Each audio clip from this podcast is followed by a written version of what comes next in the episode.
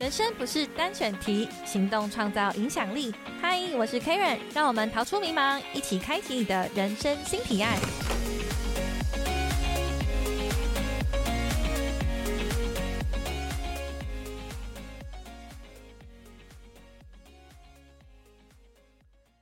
嗨，大家好，欢迎回到《人生新提案》的节目，我是 Karen。上一集我们邀请到的是下一本读什么的 Podcast 主持人，也是阅读前哨站的站长瓦基。那第二集呢，我们要来继续与他讨论到的是关于知识变现的内容。那我们先欢迎瓦基跟大家打招呼。 Hello Karen，还有各位听众朋友，大家好。好，那因为瓦基的那个输出能力哦，真的是让大家非常佩服。我在事前也有问一些我的读者说，诶，有没有特别想问瓦基的问题？他们就会说，到底要怎么保持这种高输入然后高输出的能力呢？那也在这之前呢，因为其实瓦基也有跟 Press Play 和生鲜食书合作推出了一门课程，就是化输入为输出的课程。那这门课程呢，其实卖了。到现在应该是六千人左右，那其实六千人是非常非常多的，因为其实大部分的购买人数，就其他线上课程，可能落在三百到五百，已经算是一个很不错的成绩了。那这个当时是你在二零一九成立了阅读前哨站的网站，那一直到卖课之后，你有觉得这是你预期之中的发展吗？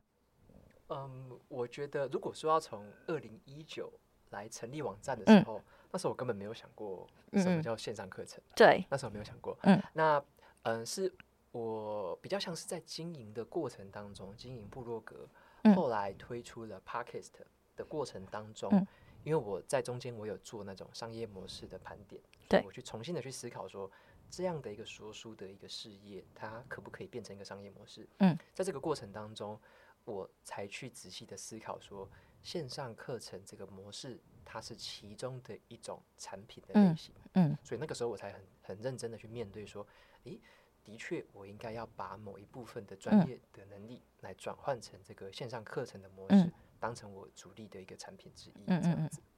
那你是什么时候开始觉得说未来有想要开线上课程的呢？嗯我呃这么说好了，我对当时其实我觉得也受 Karen 有一点启 发。哦，因为 Karen 那时候我记得我们一开始认识，有一次你有约我来一个讲座，对然后对我对讲呃请我讲说我怎么做读书心得，对对对怎么，样去阅读啊，怎么笔记嗯，怎么嗯样产出一个心得。那那一个时候，我为了那一次的讲座，我也嗯准备了一些短嗯片啊，一些资料。那就准备完，也讲完讲座之后，其实也很感谢 Karen 那一次邀嗯嗯请。我讲完讲座之后，就会发现说，原来这样子的一个嗯嗯能力，原来我嗯自己这样子一个能力是值得分享，而嗯且有嗯人想要学习的。嗯，就像上次有很多学员，对那有听过课程嘛，那也有学员他私底下也有密我，对然对，后就说诶，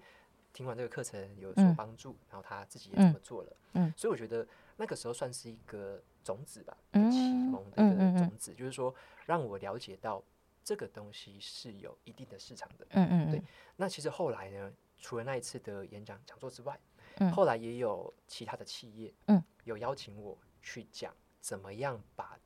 呃阅读的内容转化成是自己的内嗯化成自己嗯的心得，内化成自己的知识，嗯，那我就从那几个契机开始，嗯，我就发现这个东西它似乎是嗯真嗯的嗯有市场，真的有对需求，嗯那我讲完之后也的确有帮助到人，因为嗯我收到的回馈告诉我这件事情。所以这个那个时候开始，我去盘点那个商业模式的时候，我就去思考，呃，以线上课程的这个产品线而言，嗯，我最能够发挥我当下优势的东西嗯嗯是嗯什么呢？我就去思考了一下，我就发现，那的确就是我正在嗯做的部落格在分享读书心得这件事情。嗯嗯所以就从那个时候我就算是蛮定调的，嗯大概是在呃部落格成立一年之后吧，嗯一嗯年嗯多嗯一年多一点的时候，嗯决定说用这个为主嗯题嗯来进行这个线上课程嗯的制作。那也刚好那时候有呃生鲜食书对这家对公司，嗯也是跟我们合作的那家嗯公司，嗯他来邀请我，嗯然后跟我的提案，他的提案也是嗯，跟一我样的方的，向很 类呵似。呵呵他就说：“诶，看你的部落格有这么多高品质的这样文章的产出，嗯能不能请你用一个老师的这种角度，嗯来告诉大家该怎么做到这件事情？”那我那嗯时候就灵光乍现，就说：“对，这个就是嗯，之前刚好要的，对嗯 Karen 邀请过我的，我对于一些企业做过演讲的内容嗯很嗯一致的，嗯那嗯刚好也是我。”的确可以发挥那个优势的一个、一嗯个嗯甜蜜点吧。嗯，所以我就用这个思考的方式，就下定决心，就是好，嗯那就是以这个主题来做这个线上课程。嗯，哦，我听了很开心诶，因为有感觉自己在这个里面占了一点小角色。对啊非常感谢对，因为其实我当时，呃，我们成立了跨界社群，比较像是帮助素人可以快速的知识变现。然后这其中当然是写作力也很重要，输出的能力也很重要。然后就特别有邀请到瓦基来，那当时大家非常非常期待，然后事情就敲完很久。那我们的成员又非常喜欢学习之后输出，所以到当时我记得他们也有按着功课做了几篇出来，所以呃，能够到到后来瓦基就开了线上课程，所以我觉得就是还蛮特别的。那因为嗯，你除了开课之后，接着就有出书嘛，那这个会被归类到现在就是说知识性的商品。那以前是没有这种归类的、啊，以我觉得就是最近就是知识产业的风气越来越盛了。那你觉得这两种知识性的商品有什么不一样的地方吗？嗯嗯，所谓的书籍跟线上课程，对，像对我们内容创作者嗯而言，它可能背后是同样一个内容核心，好了，或者嗯说它嗯本身就就是我们内容的本身嘛，只是对它透过不同的媒介去传嗯递这样子的内容。像我觉得啦，最大的差别是这样子，像如果是以书本的话，嗯我认为它的差异在于。现在是一个影音当道对的对时代对嘛，对，所以很多人他不会，他每一天的生活当中，他不一定会接触到嗯纸本的书籍，嗯甚至他可能很少看网络文章，但是他会常常的看 YouTube 影片，嗯，常常用影音的方式，像是 FB 肯定很多影音图文，用这个方式去吸收这嗯些知识的素材，嗯所以我认为，呃，书籍的话，它的一个区别，它有一个劣势啊，对就是说哦它好像不是现在很主流或者说最嗯大众的一个方式。嗯嗯嗯那比较大众的方式，甚至是大家更喜欢吸收知嗯识、学习知识的方式，现在反而变成了这种线上课程的嗯模式。嗯嗯因为它有一个好处是，你可以线上看，什么时候嗯爱看多少就看多少，而且你可以看到讲，通常都有讲师嘛，嗯那你会直接对着镜头跟他很生动的叙述，对，对他就可以直接很无怎么讲无痛的、无嗯阻碍的、嗯就吸收到你跟他讲的知识内容。嗯嗯，所以我觉得最大的差别在于它传递的知识的形态不同，对，这是这是一种。哦，对，那它背后可能它的知识点说不定是类似的，嗯嗯，对，它其实有时候是有点大家可能会可以想成是这种换汤嗯 不换药那种样子，就是对，，汤不同的汤就是不同的媒介嗯，可是那个背后那个药那个素材其对实核心大部要分讲的是一样的，对，可是对我觉得这个嗯并没有什么不好，我嗯觉得这反而对于现在这个时嗯代，尤其是创作者来说，对，是一件很美好的事情。嗯因嗯为嗯对对以前的作家来说，他可能就只有书本这个媒介，嗯嗯嗯，他可能必须要有出版社的把关，对这个决定权什么都在别人手上，嗯或者是以前的可能出版社有那几家嘛，对对对对，那你就要演这出书门槛高，对门槛高，或者说嗯你觉得诶，他这个媒介好像就只能接触到某一些会看书的人。嗯嗯嗯，可是后来像线上课程这种技术的越来嗯越嗯简化了，然后大家越来越可以去自己开课、自己录制、自己跟线上嗯课程的平台去合作，对，那这个反而让这些内容创作者们打哎嗯开了更多更多可以接触到嗯，潜在受众的一个方式。嗯嗯所以我觉得对于内容创作者来说是一件很美好的转换。嗯嗯嗯那像我自己也是一样，我了解的是，我想要传递这个阅读的美好给更多人嗯嘛，那我就不用限制自己，说我一定是在哪几个媒介，或者嗯说我嗯限制自己只能在这个媒介去做事情，那样子是比较从等于说你要传递的是一个核心的价值，可是你却用手段把自己限制住了。嗯嗯我觉得这个反而要反过来想，就是嗯我为了要传递这个价值，为了要传递这个阅读可以更美好的嗯这个价值，我可以去接受或者说使用不同的手段跟嗯媒介去做到这件事情。嗯对，嗯，所以我觉得，嗯，两个最大的差异只是在于媒介的差异。那嗯，两种我认为反而都是，例如说嗯要不嗯要都做，我对认为是都可以做，而嗯且嗯以长期来说嗯都需要做。嗯，我觉得。在出版书籍或是开课，会让创作者有一个身份上的转换，也蛮重要的。就是像出书之前，呃，我们可能已经写作一段时间蛮久了。那当时如果是一个素人去写的话，然后去投稿，我自己遇到的状况都是我被 reject 非常多次。我可能投给出版社，然后也认识了编辑，他就会说：“哦，如果你要投稿的话，你可以投到我们官方信箱。”然后就等于说在碰 软钉，就花超多时间我都没有投上稿。但是后来有机会出书之后，开始呢，大家就会注意到，哦，你是一个作家，然后你是一个作者，身份地位就会开始有点不一样。就我自己的经验来说，那后来开线上课程的时候，因为线上课程跟书有点不一样，是它的销量是公开的，所以大家会互相去评比的感觉，就是哦，这个老师比较多人买，好像他是比较厉害；这个老师普通，可能他没有那么厉害。然后我觉得这也是有一点点不一定公平的现象，可是它好像又是没办法，因为是这个产业它特殊的现象。但我觉得开课之后，对我们像我们这种创作者来说，呃，帮助很大。就像跟你说的一样，因为我们自己在本行原本的呃工作薪水是很低的，但我开了第一堂课之后，发现那个收入跟我年收差不多，所以我就会觉得哦，原来这个才是一个新的出路，所以就陆续有开了蛮多的课程。那你会有这种感觉吗？就是社会地位上的改变这种感觉吗？我觉得哦，对，刚刚 Karen 有提到一个点很好，是嗯书籍有一点点像是一种名片的感觉，嗯嗯嗯嗯，就是书好像是一个人的名片，可以拿出去。像像我现在出去，对我其实没有名片，我自己没有 名片我也没有，对，应该有。就是现在这个时代，好像名片不是一个必备的事情。对对可是呢，当我们是某嗯一本嗯书的作家，对我们对某一个主题有很深入的研究，可以嗯嗯成为一个作家，发表一本书的时候，嗯这个时候别人就会从这本书或这些书的角度嗯去认识我们，嗯那嗯就会认为这个在某一种程度上，它有一定的一个门槛跟嗯，那个权嗯威性。对对，对，所以我觉得，嗯书对于我来说最大的改变也是这样子，就是我从以前的算是部落客的身份吧，嗯，然后现在是变成一个已经是一个的确就是一个作家的一个嗯身嗯份，因为对，的确是开始有出版的这些书籍，所以我觉得这个是身份上一个不同的转换。嗯嗯那像别人在像我现在接触到的一些业主或者是一些合作的对象，嗯他有时候也都是以书籍的方式先认识嗯到我，嗯或者说他会以书籍的方式去了解说你你背后的想要传达的嗯理念，嗯或者说你的这个人的个性或人设是嗯怎么样子，嗯所以他会从这本书里面会得到很多的线索，嗯，那这也是我觉得出书呃让我最有收获，或者说我觉嗯嗯嗯得最值得的一个地方。对，因为它也同时也可以降低别人对你的沟通，还嗯有期待对。我觉得这件事情也是蛮好的。那你有没有一个规划，说你怎么排定你接下来的一个期程？因为我听过有一些作家，他们会固定每一年出一个作品，不论是书还是课，或者是说像我之前出写作的线上课程，再把线上写作课程变成书籍，因为他们内容没有差不多啊，就是呃主题差不多，嗯但当然有变动。那你有没有像类似这样子的规划？ OK，嗯嗯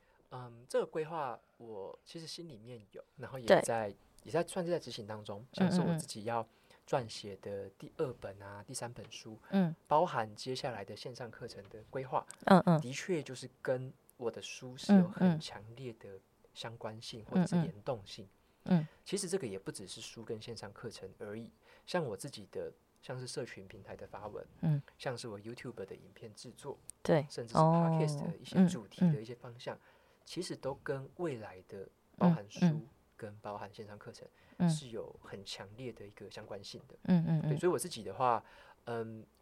这么说好了，我们可能简单的想象会觉得好像有一个先后顺序，对，可能是先做课程啊，然后嗯再写书啊，再拍可能 YouTube 影片嗯宣嗯传之嗯类的，我可能嗯会这样想。可是我自己在规划的方式或我的策略，比较像是说，它是一个蛮有整合性，嗯嗯嗯，比较像是一个生态系的对对感觉。对，我就哦，有些人可能会用比较流行的词叫做什么瓦基宇 宙，或者是海有伦有宇有宙，有没有？就是这是一个生态系。对对对，当你踏入了这个宇宙之后，你就会接收到它不同形式的内容，嗯嗯嗯，然后用不同的媒介来跟你沟通，你从不同的媒介去学习，但是你是沉浸在这个宇宙当中享受这些内容。嗯，所以我觉，得，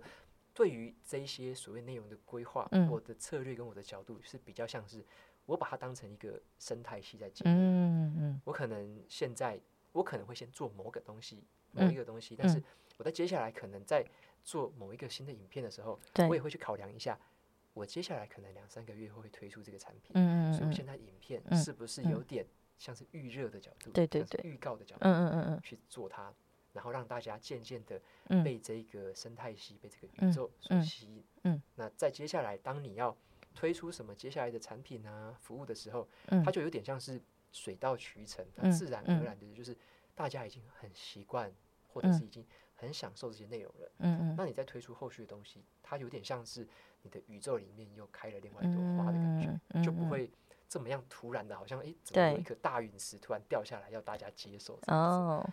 那我觉得这样听起来就是对于知识性商品的规划也要非常的缜密，因为嗯以前我们在播客的阶段也算是素人嘛，然后在踏到知识性商品这个领域的时候，其实自对自己的策划跟想法要越来越多，对不对？对嗯对，因为现在有很多呃新鲜人，他们很希望可以做个人品牌，然后甚至是透过自媒体变现。那我遇过的是他们就完全不希望去公司工作。那其实好像大家看自媒体或是个人品牌，都会看到比较光鲜亮丽的这一幕。可是我们今天透过访问马吉也知道说，其实在做很多事情的时候，我们都规划一阵子，然后再推出，然后再往下一步前进。那你有会觉得说？这条路上，如果说一个素人要变成呃像这种对知识性商品有策划规划的人，他应该要做好什么样子的准备吗？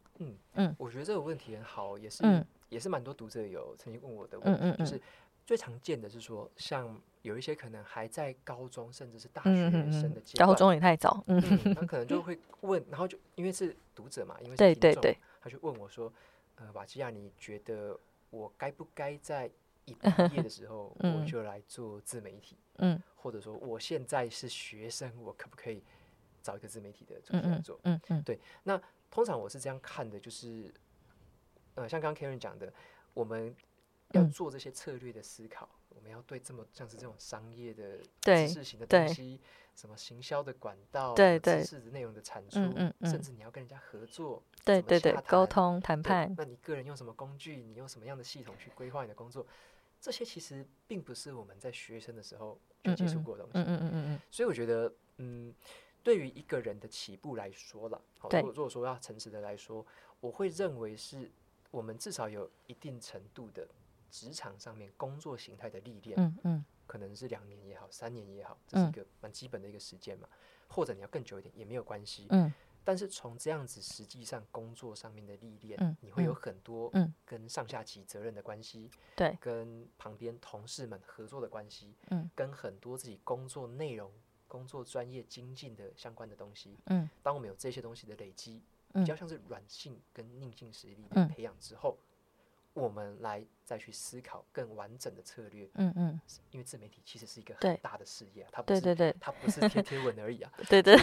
当我们有那一项子更完整的思考跟脉络，还有嗯很嗯多工具跟嗯手嗯法的时候，甚嗯至有一些人脉的时候，嗯我们来做这个，就是说，诶，自媒体的完整对的规划，嗯嗯我认为那是一个很好很嗯好的嗯出发点，嗯就是嗯那你起跑线是好的。嗯那如果说，诶，我现在好像脑袋空空，还没有什嗯么想法，嗯我只是想要贴几篇文章就可以开始有业配 了，嗯，这种感觉的话，我觉得这个就有点把自媒体这一个生态系可能想的太单纯了一点，嗯，太理想化太了理，想化了，因为。嗯通常我们看到那一种，好，我们可能有一些说，诶，名不见经传的，突然隔天爆红，然后就开嗯始爆红嗯了。嗯那种我觉得会比较像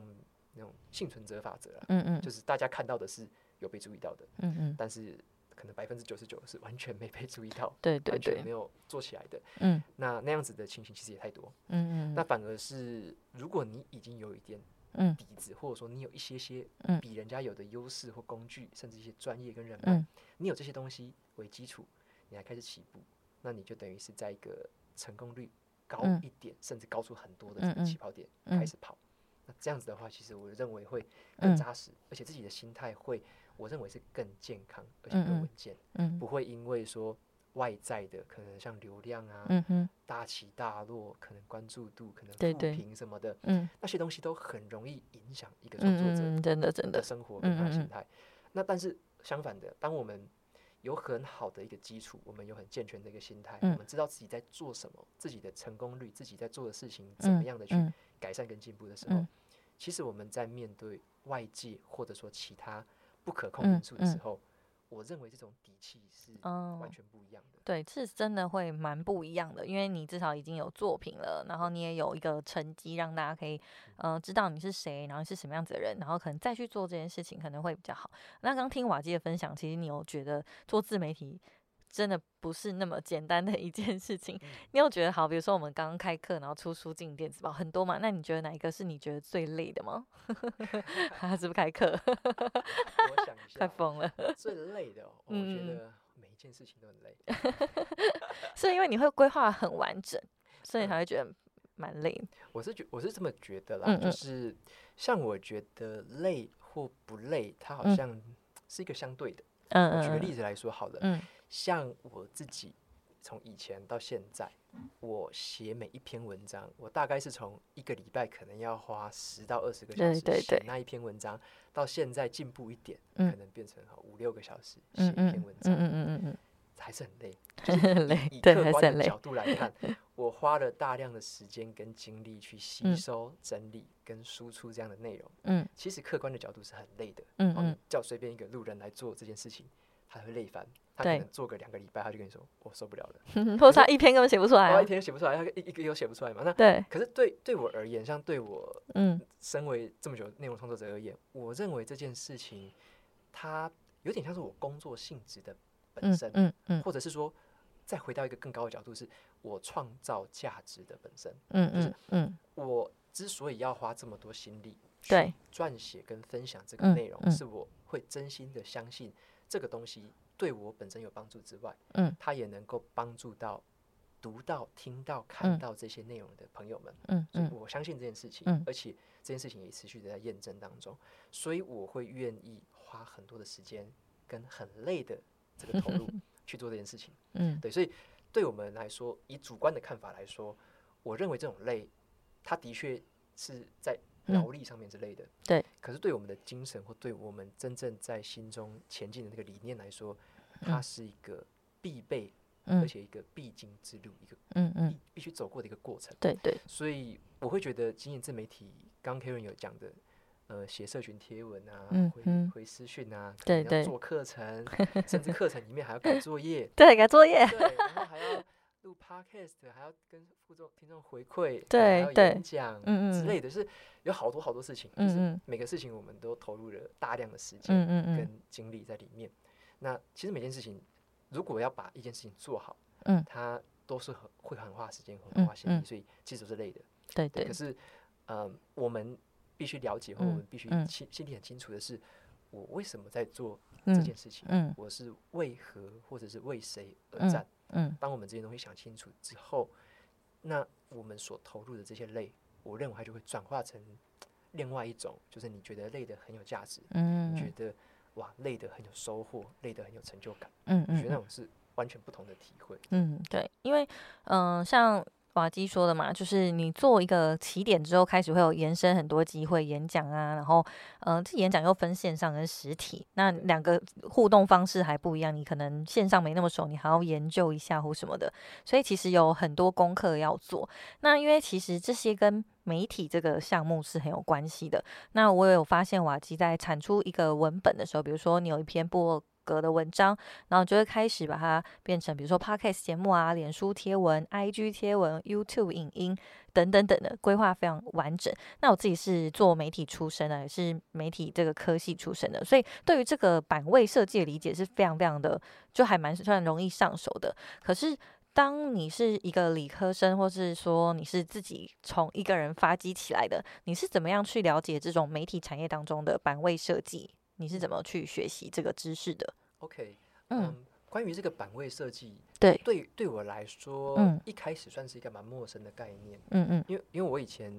说老实话比较没有那种商业的或者是媒体的嗯头脑嗯我以前会觉得媒体或者是说，嗯，这种版位好像就是那种报纸上面、可能某一嗯个地方对的对对小广 告，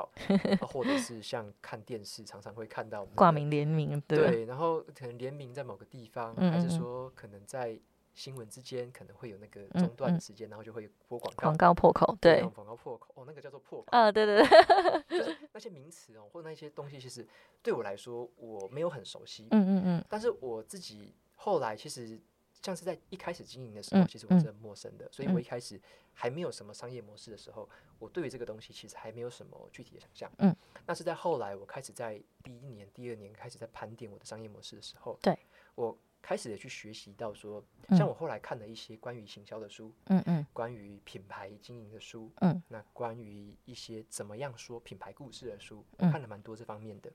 那我才从这个里面去观察到说，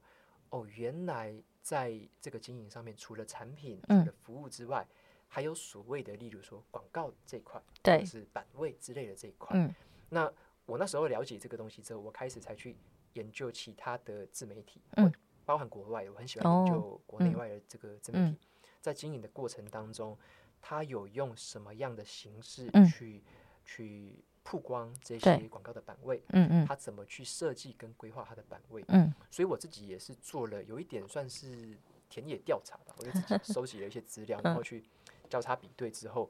我去找出哪一些版位是嗯我不喜欢的，我就不做嗯哪些版位。嗯嗯我会去找到诶哪些版位是我觉得我自己如果是听众，如果是嗯读者，嗯我读起来听起来不会觉得不舒服的东西嗯，嗯我就觉得诶这个东西可以接受，对那我就会选择这样子的版位。嗯嗯举一个最直接的例子好了。嗯像在经营部落格的时候，嗯嗯我一开始的思考是，我一开始知道说，像是呃皮克邦啊，或对者是其他的大型的这种部落格网嗯站，他们很喜欢在文章里面去插入广告嘛。嗯可能嗯你看一篇美食游记，明嗯，明才没有五百 个字，结果里面有五个广告。对对对，联播广告，对，你看十个字就一个广告，那我觉得那种阅读体验是很破碎、很嗯分散嗯的。嗯所以以我自己的角度而言，我就不欣赏这种版位，嗯也因嗯此我在我的部落格里面嗯嗯嗯，就没有放任何这种版位的资讯。对对对，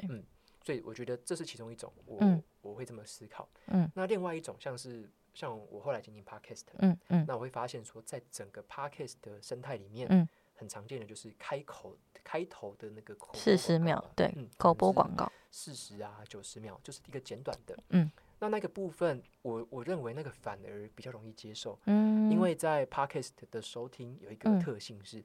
像是我们会用那个可能是用嗯 Apple 啊，可能嗯是用 Android 的手机，嗯在播放的时候有那种快捷键，就是可以快速快转二十秒。哦，对对对，所以其实像我自己在听的时候，如果开头听到广告，嗯我嗯会觉得很自然，但是对我就按两下就跳过四 十秒，嗯诶就嗯直接进入正题了。 所以我觉得，对于这种媒介，对于 podcast 这个媒嗯介嗯来嗯说，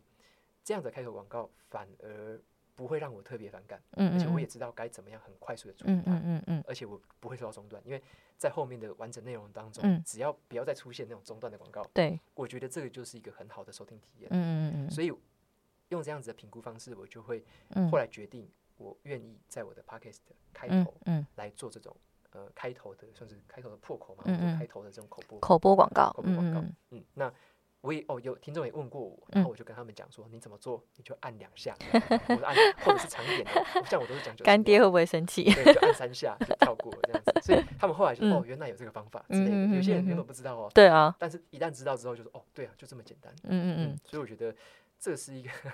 就是我对于版位的一个嗯嗯嗯，观察是这样，像我自己开始听到有口播广告的时候，我我会吓到，就想说，诶，怎么跟主持人声音不一样？ 然后有时候因为那个广告声音都比较更专业一点嘛，就是有那个广告音效什么的，就想说，哦，原来最开头可以插广告。那因为呃，听众可能不确定到底版位在指什么，但如果我们以脸书来说好了，它一篇贴文我们有很多呈现的形式，所以可能一张图它也可以是我们设计出的一个版位，或者是说呢，我们在一篇贴文然后设计的是呃一千字，那可能这一千字我们都可以是它的业配文章等等，这是其中一种。那如果说像我觉得 I G 其实很好设计那个版位。就是比如说我一篇贴文，然后这整篇给你购买，那 I G 的那个 Reels 的上面可能有一个横式的 banner，那我们这个 banner 可能一直都出现在这一分钟的 Reels 短影音里面，这个也可以是一个版位。那所有的版位其实都可以是一个累积自媒体之后到一个程度之后可以报价的一个营收方式。那因为还是会有很多人会问说，那要怎么样子去报价？那你自己有什么样子的心法吗？这这个问题 其实也说到我一开始的痛点，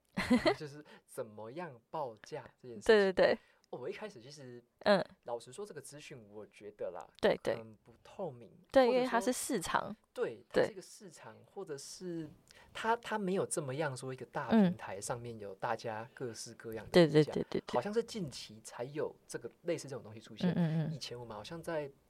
两三年、三四年前嗯好像嗯没有这种东西，对，所以那时候我在思考怎么样报价这件事情的嗯时候，我其实思考的是比较像，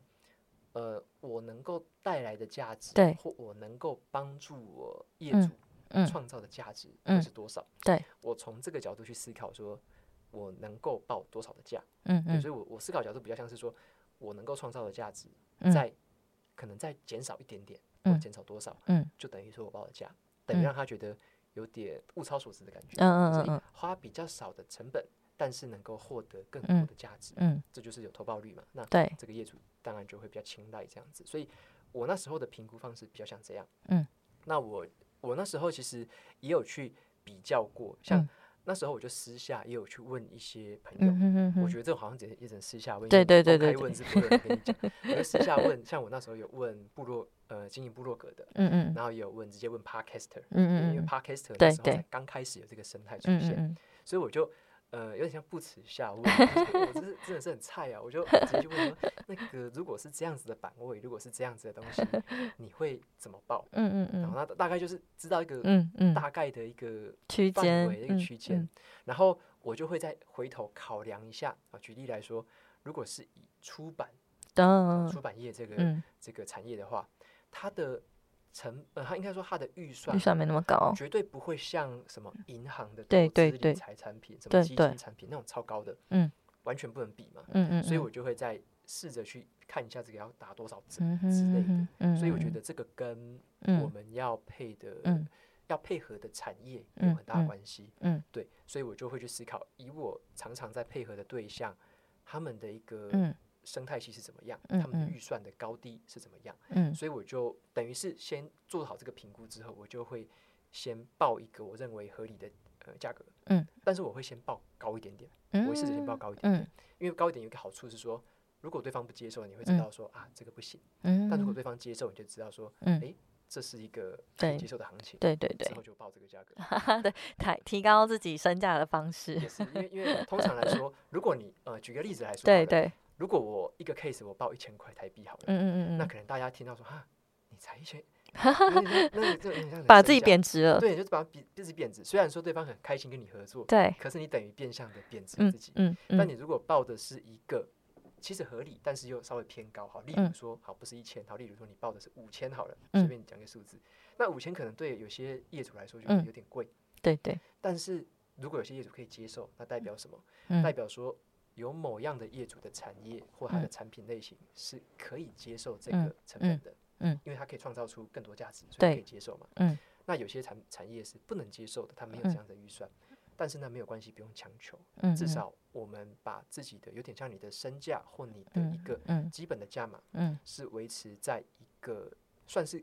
望高的一个嗯嗯程度嗯去前进，因为对因为我们当然是希望自己的事业、自己的这个知名度什么的是持续提升嘛，嗯，我们也不会希望说我是越报越 低，对应该对没有人嗯对会对，希应望该的是没有，所以所以我会觉得说我从一个稍微偏高，甚至就是这个角度嗯来去进行。然嗯后试着把自己的角色当然是做得更好，然后内容做得更扎实，希望自己可以朝向那一个身价嗯继续的去前进。嗯对，所以我自己的做法是这样子。嗯，其实也是蛮符合商业的合作的一个状态。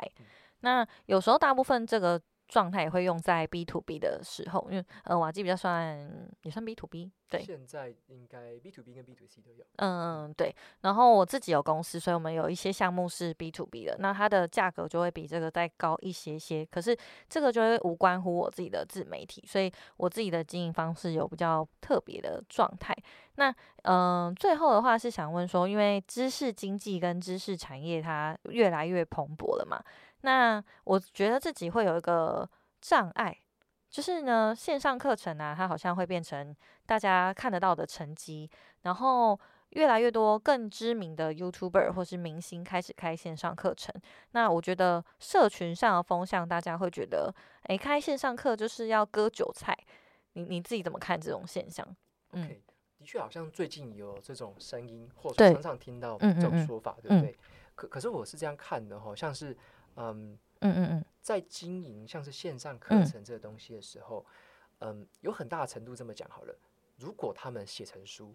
嗯嗯如果，他们觉得这个东西有 料，他写成书，说不定根本没有人买单。真的，举个例子来说好了，大部分的 YouTuber 嗯，他们的观众是什么？天天滑 YouTuber，对对，他会看书吗？嗯，不会，或说说不定根本不会看。嗯嗯嗯所以像他们可能呃拼命写出一本书，嗯嗯嗯，但是可能乏人问津，对对就对，是万人响应，然后一人采购之类嗯的，可能他自己采购十本。对，所以我觉得这个跟他们自己的像创内容创作者，可能嗯也有自己擅长的一嗯些平台，或对者说活跃的一些平台，